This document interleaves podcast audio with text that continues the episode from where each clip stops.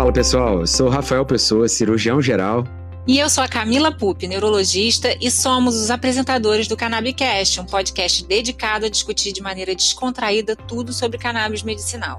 A cada duas semanas, a gente vai trazer aqui temas dos mais básicos aos mais específicos sobre as principais evidências na área, experiências práticas, diferença entre os canabinoides e outras curiosidades. Acompanhe a gente aqui nas mais diversas plataformas de streaming e confira todos os nossos conteúdos na nossa plataforma, a Connect.life.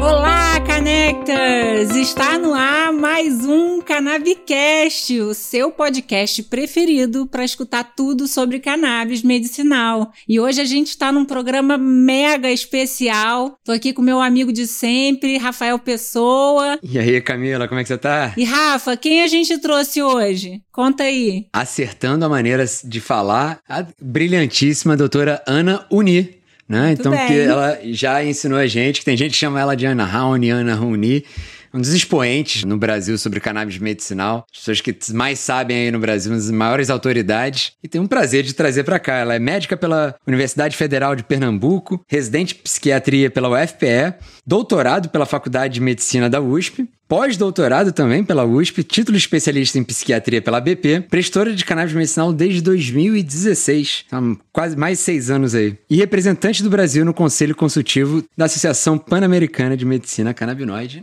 O currículo é extenso, hein? É, esse aí é, tem que tomar fôlego para falar. Muito bom, muito bom. Seja bem-vinda, Ana. Eu que agradeço esse convite. Só para completar o currículo, ainda estou colaborando com o grupo de pesquisa de Parkinson, né, de cannabis em Parkinson aí na UFRJ. É verdade, com o nosso com o professor Flávio. É. é. Flávio, Flávio já teve aqui também, né? É, já foi um dos convidados. Foi, foi, um dos podcasts mais ouvidos, né, Rafa? É, foi bem bacana. Pô, as aulas com o Flávio sempre uma aula. Pois é, eu tô ajudando o pessoal lá. Tem que atualizar aqui no currículo, na descrição. A gente vai atualizar para as próximas aulas. Não, fantástico. Ana, conta um pouco mais para a gente conhecer mais a Ana. Quem é a Ana? De onde ela veio? É, a gente é, tem esse sotaque gostoso aí. De onde que vem isso tudo, Ana? Conta pra gente. Ah, esse é um, um sotaque totalmente misturado, porque eu sou argentina, eu nasci na Argentina e fui morar em Recife é, quando era pequena e cresci em Recife, fiquei lá até os 28, quando vim para São Paulo fazer o doutorado, e aí acabei ficando, né? Fiz pós-doutorado, tudo mais. E aí, enfim, é, meu sotaque me denuncia, né? É muito claro de onde é. É muito bacana. Não, e essa experiência sua, você ainda tem esses vínculos com a Argentina, até para saber do ponto de vista. A gente na APMC, né, na, nessa Associação Pan-Americana, tem representantes de vários países. É, e como é que você vê essa, isso na Argentina? Você acha que está mais avançado que no Brasil? Está é, em um momento diferente, né? Não seja necessariamente avançado ou atrasado? É, eu acho que diferente é uma palavra é, que qualifica melhor, né? Eles têm eles têm a possibilidade de importação, mas a economia argentina está quebrada, então eles não têm condições de importar. Daí eles começaram uma produção própria, mas tem um único produto, se eu não me engano, que, que se vende e é caro para os padrões deles. E aí existem todas essas produções de associações e, e tal. Inclusive, uma prima minha começou um tratamento agora com. Ah, que legal dois produtos de cannabis, deram para ela. Eu achei curioso, porque no vidrinho vem dizendo é, quimiotipo 2, quimiotipo 1, né? dizendo qual o quimiotipo. É verdade. É, é verdade, isso é uma coisa mesmo né? dos Estados Unidos, né? É. Lá eles têm essa divisão de, se eu não me engano, o quimiotipo 1 é o que tem mais THC? Né? Sim, né? o quimiotipo Ou... 1 tem mais THC que CBD, o quimiotipo 2 tem CBD e THC em proporções semelhantes. O quimiotipo 3 é mais CBD que THC. O quimiotipo 4 só produz canabigerol e o quimiotipo 5 não tem canabinoides. Oh, que interessante. Muito bacana isso. Muito legal. Mas isso, Rafa, eu tinha aprendido minimamente no webinar de casos clínicos que a gente fez essa semana. A gente gravou e a Ana já tinha comentado isso e foi bastante interessante conhecer. É, isso é verdade. Para quem não assistiu, esse webinar está disponível lá no YouTube, no nosso canal. Foi um webinar sensacional. Ela falou sobre um relato de caso de um PSP o vídeo é emocionante, né? A gente sabe que Muito. no podcast não tem vídeo, né? A gente fica só ouvindo, mas você pode complementar o webinar, vai ser bem bacana. Bom, temos aqui mais uma pergunta para você, Ana. A gente queria saber como é que foi a sua história com a cannabis medicinal, como é que você começou a estudar, se interessar, como é que foram as suas primeiras experiências? Bom, eu sempre tive uma atração pelo que é inusitado, então já desde a minha época de estudante de medicina, eu lia todos os rodapés de livro e tinha visto num rodapé aí falando sobre a síndrome de Tourette, é, que me chamou muito a atenção. E aí tinha um, um paciente que estava rodando né, vários hospitais lá, na época eu estava na, na, residência de, de, psiquiatria, não minto, né, porque eu ainda era estudante. E aí esse paciente tinha, evidentemente, uma síndrome de Tourette e não tinha recebido o diagnóstico. Isso me, uhum. fez, me despertou muito a atenção. Daí, quando eu comecei a residência de psiquiatria, é, no R3 a gente tinha a, a opção de montar um ambulatório específico para fazer o ano, né? Nesse ambulatório específico. Uhum. E aí eu montei um ambulatório de Tourette. Né?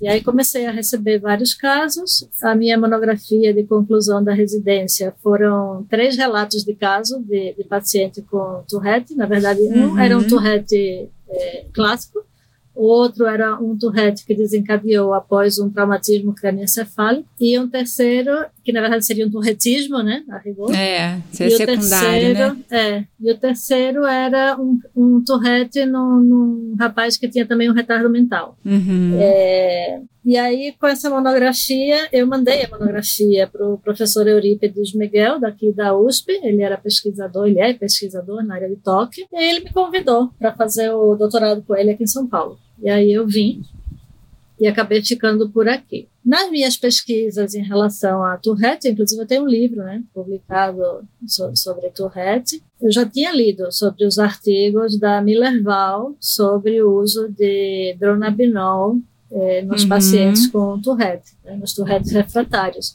Então, eu já sabia que o THC era importante no tratamento da, da síndrome de Tourette.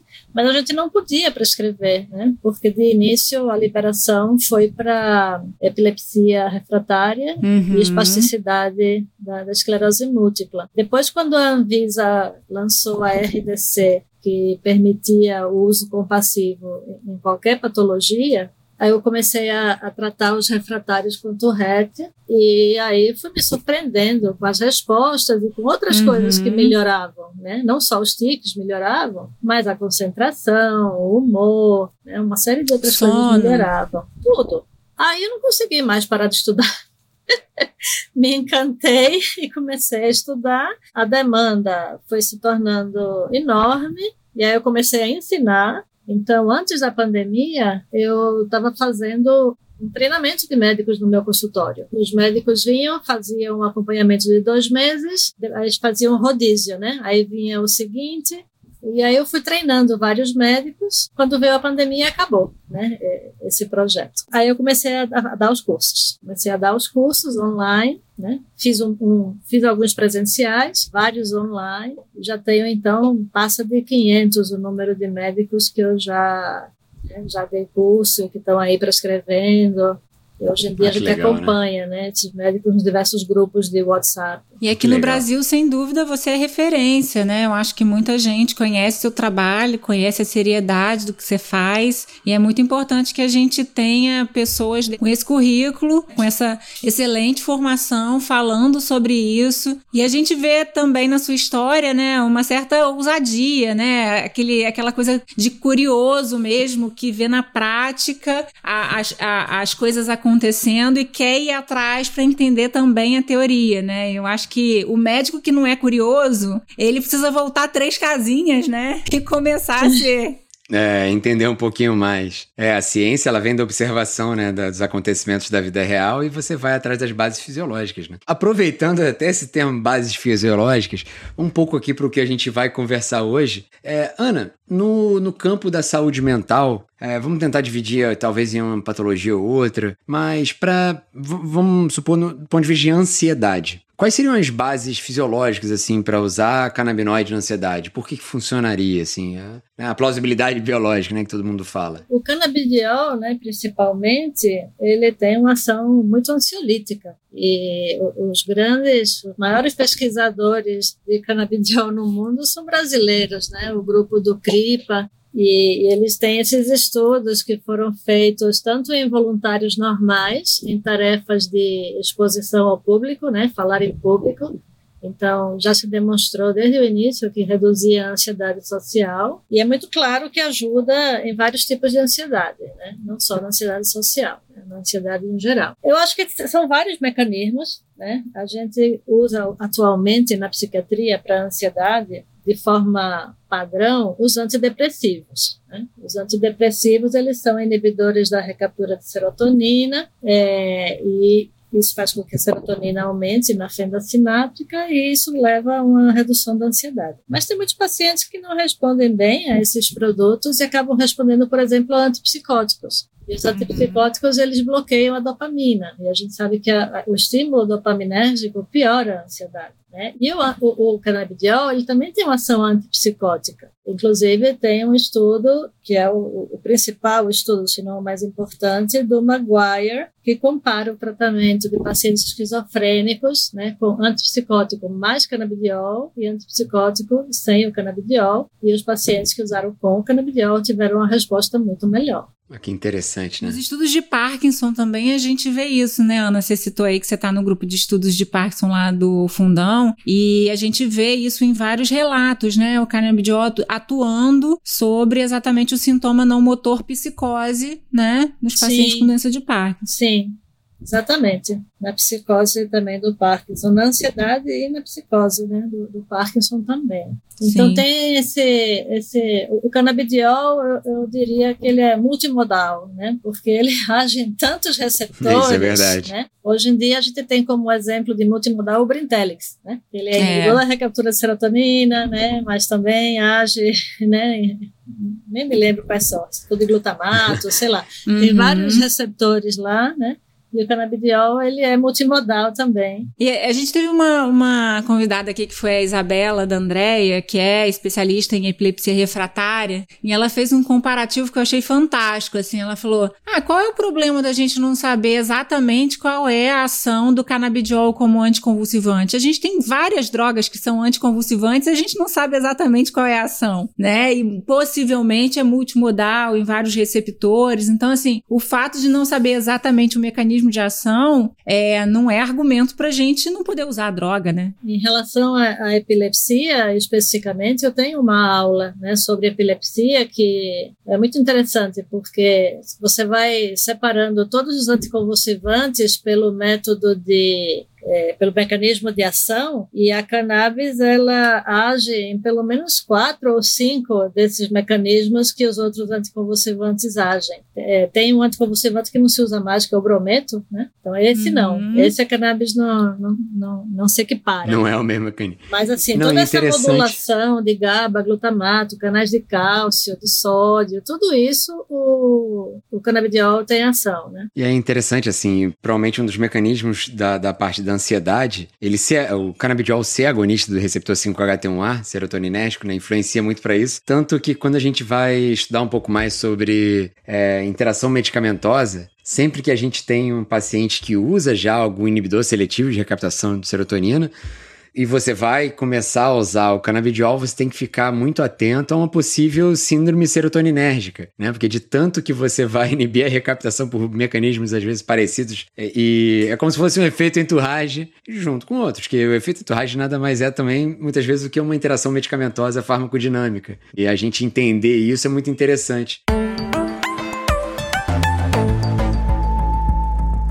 Ana, assim, muita gente tem dúvida em relação a esse aspecto, e aí a gente quer ouvir de você também. Quais são as formulações que você mais usa, assim, em pacientes que fazem tratamento de relacionados à saúde mental? Assim, a gente sabe que tem um efeito ansiolítico, tem um efeito antidepressivo, tem a questão do sono, mas o que que você dá prioridade, assim, em relação às formulações quando você vai indicar para um paciente? Olha, a grande maioria é, usa o full spectrum, né? Essas formulações uhum. que têm alto CBD e até 0,3% de THC. Eu sempre dou prioridade a esse tipo de produto porque ele vai ser eficaz com doses menores do que quando você usa o canabidiol isolado e isso também deixa o tratamento muito mais barato, né? Além do que você tem muito menos efeito colateral, né? Então, ao contrário do que os da turma do contra pensam, é, você tem mais efeito colateral no canabidiol isolado do que quando você tem um pouquinho de THC, né? É, então, eu sempre dou preferência a esse tipo de produto, a grande maioria se beneficia, exceto aqueles casos que têm transtorno de movimento e vão precisar de mais THC, e aí a gente faz combinações de, de produtos. Entendi. E assim, é, no contexto que a gente sempre pensa, será que o THC ele pode ser naquela curva em um invertido, né? Seria mais ou menos isso, né? Você em doses um pouco mais baixas, ele ainda é ansiolítico. Se aumentar um pouco, ele vai ser ansiogênico. Sim, Sim. Seria mais ou menos nesse, nesse linha de raciocínio, né? Então não poderia usar THC em alta dose para ansiedade. Não é que não poderia, né? Mas não teria tão indicado, seria melhor usar CBD. É, não, com... assim, a questão da ansiedade causada pelo THC tem o componente farmacológico, ou seja, tem essa questão da curva em U invertido, então dores uhum. maiores são ansiogênicas, mas tem um componente psicológico muito grande, né? Então, a pessoa que usa o THC e não sabe o que é a psicoatividade, nunca se imaginou tendo esse tipo de efeito, se ela não sabe o que isso é, ela se assusta. Uhum. E aí essa, essa preocupação, essa ansiedade pode ficar exacerbada por conta disso, né? Do susto, do medo, da preocupação, o que está acontecendo? Estou morrendo, estou tendo um treco, alguma coisa assim. Uma é bad vibe, né? Tanto que, assim, usuários crônicos de, de maconha raramente têm crise de ansiedade porque eles sabem perfeitamente quais são os efeitos e eles curtem os efeitos, né? Uhum. É... O momento ideal de usar também, né? Exato. Entende, às vezes, se não está num bom momento. Interessante. Então, eu acho que isso, inclusive, é importante, né? Tentar explicar para os pacientes essa coisa da psicoatividade, né? Do que, que eles podem sentir, para que não se assustem e tenham uma crise de ansiedade justamente por se assustarem, né? Não saberem o que pode acontecer e que aquilo é, é, é normal e vai passar, né? Porque depois de algumas horas aquilo passa. E eu queria te fazer uma pergunta, tá até fora do roteiro. Rafa, não briga comigo, mas eu vou fazer essa pergunta porque eu acho importante. É assim, isso aí, você vê vai. alguma diferença, assim, importante importante, né, no efeito da cannabis medicinal é, nos pacientes que são usuários, né, de maconha é, recreacional para aqueles que não nunca fizeram uso ou que fazem uso muito eventual? Sim, eu acho que é bem diferente, porque o paciente que faz uso recreativo, se ele for um paciente que usa de forma frequente, ele já vai ter uma indução enzimática e uma tolerância a doses muito mais altas. Então, quando a gente faz a transição para um produto medicinal, a gente vai precisar de doses bem maiores do que a gente uhum. usa numa pessoa que não tem essa, essa experiência. Por aquele mecanismo básico mesmo de dar um regulation tal, acaba gerando essa tolerância maior a doses menores. Sim, eu acredito que por isso. E também é, pelo tipo de produto que você vai usar. Então, eu acho muito difícil você conseguir dar um produto com pouco THC para um paciente que usa muito THC, principalmente uhum. se ele uhum. usa também com finalidade terapêutica, porque existe uma diferença de função, né? A pessoa muitas vezes usa de forma adulta, mas não necessariamente recreativa, né? Ela está uhum. buscando, né, um relaxamento para uma insônia, é, é, é. ou para melhorar a concentração. Eu tenho um paciente jornalista, por exemplo, que sempre usou a, maconha fumada para poder se concentrar e escrever artigo. Sim, eu é. já tive esses relatos também aqui no consultório. Exato. De pacientes que já são, já fazem uso, é, que teoricamente é recreativo, mas na realidade você vê nitidamente que o paciente faz uso medicinal. Né? Exato. Porque ele faz no final do dia para relaxar, para conseguir dormir, né? Com um efeito terapêutico mesmo. É. é. O que eu acho importante deixar claro para o público é que, embora as pessoas façam, façam uso da cannabis fumada de forma medicinal, isso não é o ideal. É porque a, a, fumaça em si é prejudicial, né? Existem casos já publicados de enfisema causado por maconha fumada uhum. é, e a vaporização igualmente, né? Tem o risco de EVALE, que são aquelas é, deposições lipídicas que acontecem no pulmão, porque os vaporizadores, quando eles usam o óleo para vaporizar, uhum. essa, essas partículas oleosas se depositam, pode levar a EVALE ou a pneumonia lipoide. Então, assim, é, é, isso é uma coisa bem importante, né? De, de e além disso, é, ia comentar também pelo potencial risco, né? É, e eu acho que ninguém melhor do que você para responder essa pergunta do potencial risco de exposição a pacientes mais jovens, altas concentrações de THC e o risco do desenvolvimento, né, de psicoses, esquizofrenia, né, doenças mentais de, de características mais graves, assim, mais refratárias. Sim, é, isso, isso de fato é um risco, então a gente não recomenda usar altas doses de THC em menores de 20 anos de idade. Uhum. É, as, as, crianças que estão em, em, neurodesenvolvimento, e o neurodesenvolvimento só acaba lá pelos 25, na verdade, né? uhum. nem aos 21, né? aos 25, elas estão mais propensas. Então, se elas tiverem uma suscetibilidade genética para a esquizofrenia, é de fato perigoso usar uh, o THC sem o CBD junto, que vai minimizar esse risco. É, mas isso é uma coisa que, que a gente maneja bem na, na prática clínica, Sim. né? A gente raramente vai ver uma pessoa desencadear uma esquizofrenia pelo uso medicinal, né? Se a pessoa exagera no THC, pode até ter um surto psicótico, uhum. né? Uma uhum. coisa é, paranoide, mas que você baixando essa dose de THC, rapidamente isso se resolve. Algo episódico, né? É. E é bom deixar isso claro, porque as pessoas têm muita dificuldade de entender a diferença do uso medicinal para o uso recreativo, né? Então, em geral, faz-se muita confusão por não entender de fato o que que configura um uso recreacional e o que que configura um uso terapêutico. É, se a gente for tentar sistematizar isso, eu diria que o uso vai ser diferente, né? O medicinal do recreativo em três aspectos. Um é o tipo de produto. O medicinal sempre vai ter CBD, enquanto que o recreativo nunca tem CBD. Então, uhum. a composição química é diferente. É, ba é baixíssimo, é, né? A forma de uso, porque na medicinal a gente vai usar via oral ou tópica é, enquanto uhum. que o uso recreativo é fumado ou vaporizado. E uhum. principalmente a intenção, né? A intenção da forma recreativa é você relaxar, se divertir, né? Quando está com os amigos. Uhum. É uma coisa totalmente é, diferente do que se busca com o uso medicinal, que é melhora de qualidade de vida. Exatamente. Exatamente. Nesse uso medicinal, é, na sua prática, assim, já de nesses longos anos, para o paciente com ansiedade, por exemplo, existe um perfil de melhor respondedor do paciente? Assim, um paciente que você, você tem um grupo de pacientes que fala, nossa, esse perfil aqui vai responder super bem a canabinoides seja por idade, seja por polissintomático, é, ou ansiedade muito forte responde melhor do que ansiedade muito leve, ansiedade social. Você vê algum tipo de marcador que você bate o olho e fala, não, esse aí vai responder bem? Não, é, eu não vejo isso. Em relação ao, ao, efeito ansiolítico do canabidiol, eu acho que todos se beneficiam, a não ser aqueles que não têm receptor CB1, né? Porque geneticamente são desprovidos do receptor CB1.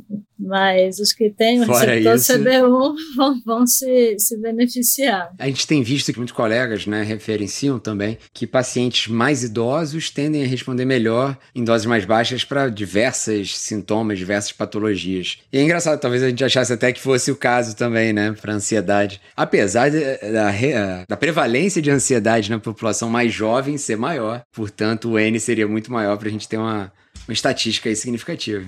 Mas eu acho que isso, Rafa, tem se modificado tanto. A gente viu um aumento de prevalência de ansiedade em praticamente todas as faixas etárias, todas, todas né, as faixas etárias, desde 2020. Principalmente aí na pandemia, houve um, é um aumento quase que proporcional em todas as, as faixas etárias. Qual que é a sua visão sobre isso, Ana? Sim, é, eu acho que não só na pandemia, como na pós-pandemia, né? Porque agora uhum. a gente está uhum. no período de pós-pandemia e a gente está vendo na, na, nas escolas, nas crianças, nos adolescentes, é, os distúrbios de comportamento que estão acontecendo por conta do isolamento. Né? Ficaram dois anos praticamente sem conviver e aí agora eles estão é, é, brigam por qualquer coisa. Um né? empobrecimento mesmo, né, das habilidades sociais. Totalmente, sem habilidades sociais. É, inclusive ontem eu atendi uma paciente minha que tem uma síndrome de Tourette e que não tinha respondido absolutamente nada, e era um caso clássico, com coprolalia, é, super grave, né? Uhum. E, e, eu fiquei chocada com os colegas de escola que assim, fizeram bullying com ela. Inclusive, o que mais me chocou foi uma amiga da menina que disse que ela é, fazia isso para chamar atenção. Brincadeira, né? Pois a gente é. vai ter que retreinar a empatia, é. né? Exato. Tudo de novo, Isso é porque assim, foi um empobrecimento generalizado. Especialmente as faixas etárias mais novas, né? Que ainda estão nesse aprendizado, é, acabaram ficando fora de um campo em que elas podem treinar isso, que é a escola, por muito tempo. Ah, o problema das telas, né? A juventude Sim. de hoje está muito exposta às telas, computador e celular. E isso é, dá uma falsa impressão de segurança. Né? Então você pode dizer o que você quiser na tela, porque ninguém vai tacar uma frigideira na sua cabeça. Né? Se ele fizer isso na escola, vai apanhar. A questão da liberação imediata de dopamina, né? Essa coisa do, do sistema recompensa tá muito ativado o tempo todo. É, acho que fica muito viciado, né? Sempre nesse mecanismo de prazer, né? Com pouca, pouca atuação, com né? Com muita esforço, né? passividade. Né? É. Isso Exato. gera muita, mu muitas questões quando você vai a campo, né? Quando você se relaciona com os outros. E acho que essa questão ela, ela é grave né, na criança e no adolescente, porque são seres que estão em desenvolvimento. Então, eles estão desenvolvendo um modo de ser que é muito perigoso. Mas isso está acontecendo com os adultos também. Sim. E eu acho que, em parte, é por isso, porque você pode xingar qualquer um, né? Você pode xingar um desconhecido na internet e não vai acontecer nada, né? Então você aprende a, a, a, a ser agressivo, né? né? Você aprende a ser agressivo é e, e, não ter consequência. Uhum. Isso é verdade. Interessante isso, né? E Ana, o que que você acha, assim, em relação, né? Você tá lá no consultório atendendo pacientes, né, com queixas é,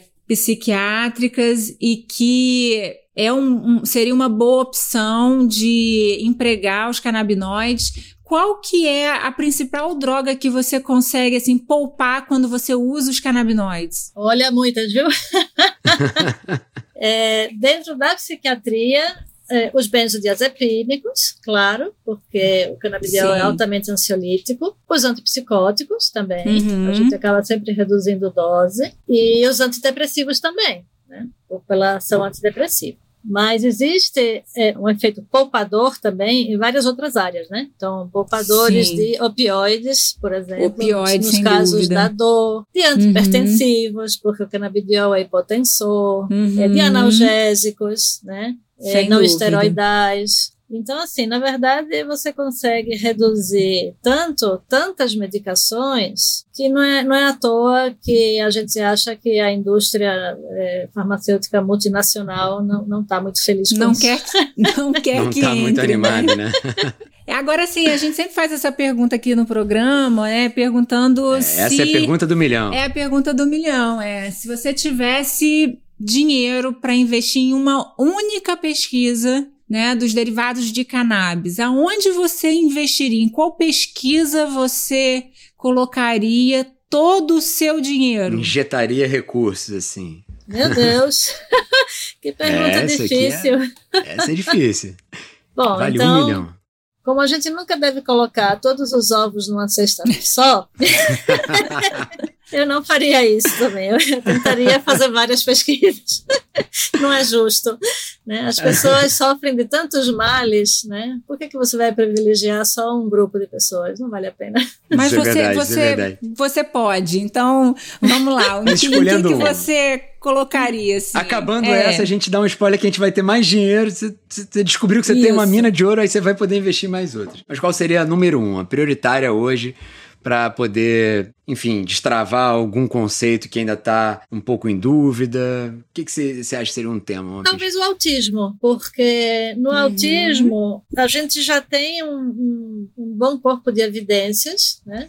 temos somente dois estudos controlados, né? um brasileiro e, e um israelense. Uhum. Os outros todos são, são estudos abertos, mas pelo fato de ser em crianças, existe ainda muito preconceito e muito receio. Né? Sim. E, e a gente é, acredita que é seguro né? e que a, o benefício no autismo não é só sintomático, né? como é acontece na, nas outras medicações. Eu fico até arrepiada quando eu falo nisso, porque a, a, Luciana teve aqui, que é neuropediatra, ela falou exatamente nisso, assim, é uma possibilidade de ser a única droga que pode atuar na evolução da doença. Sim. Tratar sintomas o chaves, cor né? da doença. Sim. E, e, se dado de forma precoce, é, mudar a história de vida dessa pessoa. E da família, enfim. E né? da família. E se a gente for pensar de maneira mais macro, da sociedade, né? Porque a quantidade de pessoas com transtorno do espectro autista hoje é muito grande e vem crescendo, né? Sim. E assim, a gente vai atingir 8 milhões de pessoas agora, né?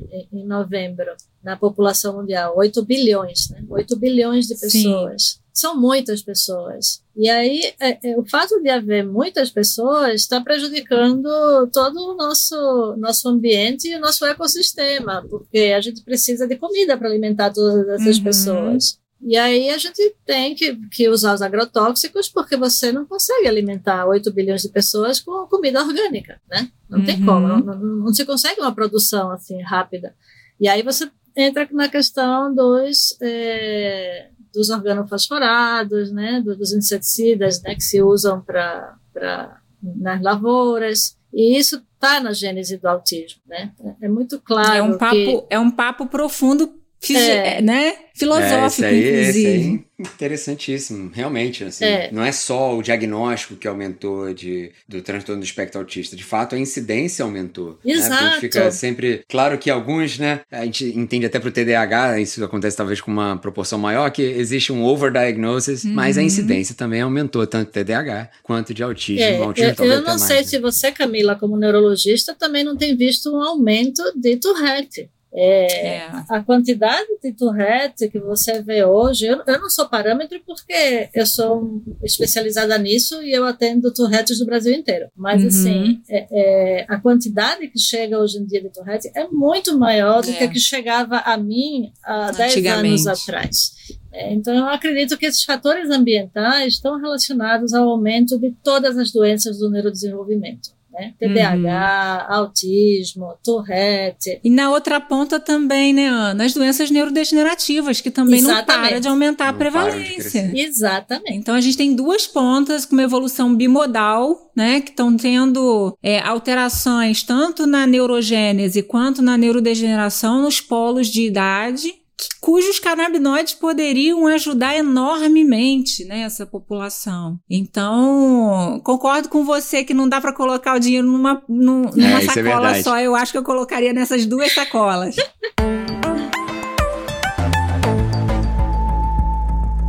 Sensacional, então, esse papo hoje, Ana. Muito obrigado. Queria agradecer aqui sua presença ilustre. A gente teve um pouquinho de dificuldade para começar a gravar, para encerrar. Isso é sempre assim. Isso é sempre, se não for assim, não é a gente. Né, o importante é sair, Rafa. E ser é gostoso, verdade. né? E a gente é, se é, divertir na jornada. É, exatamente. Eu queria agradecer todo mundo aí que tem ouvido a gente. Só para dizer, a gente agora, essa semana, já vai ter o Kinabis. Então, para quem não se inscreveu ainda, eu vou colocar um link aqui na descrição. Né? Hoje já é terça-feira, na sexta já tem um Kinabis, tá? Então já essa semana vai começar, você vai ver a Ana lá, você vai ver a Camila, eu vou estar tá lá. Vai ter uma série de convidados internacionais Vai ser muito bacana, vai ser muito vai bacana ser e a gente espera vocês lá. Com bem certeza. Legal. Agradecer a nossa convidada, né, Rafa, que foi simplesmente Exato. sensacional. A gente entrou desde questões técnicas, objetivas da cannabis medicinal até questões filosóficas, é. né, da evolução de para onde iremos da, no mundo. Né? Dos humanos. Muito legal. Obrigado, Ana. Muito obrigada, Ana. Eu que agradeço. Foi ótimo estar aqui com vocês. Que bom. Papo gostoso, inteligente, né? Tudo que a gente gosta aqui, tudo que os connectors gostam, né, Rafa? É isso aí. A comunidade que mais cresce aí no Brasil, no mundo. Tem 19 países agora, já pegou mais um país aí. Hoje a gente tá já com todos os estados, tem gente eh, ouvindo em todos os estados. Então, pessoal que ouve sempre já manda feedback. Se tiver dúvida, gente, manda é, sugestão de pauta. Pode mandar é, pelos nossos canais no Instagram, no Instagram da Connect. Fiquem à vontade. Tchau, tchau, gente. Vamos dominar o mundo, cérebro. tchau. Muito bom. Tchau, tchau, gente. Tchau.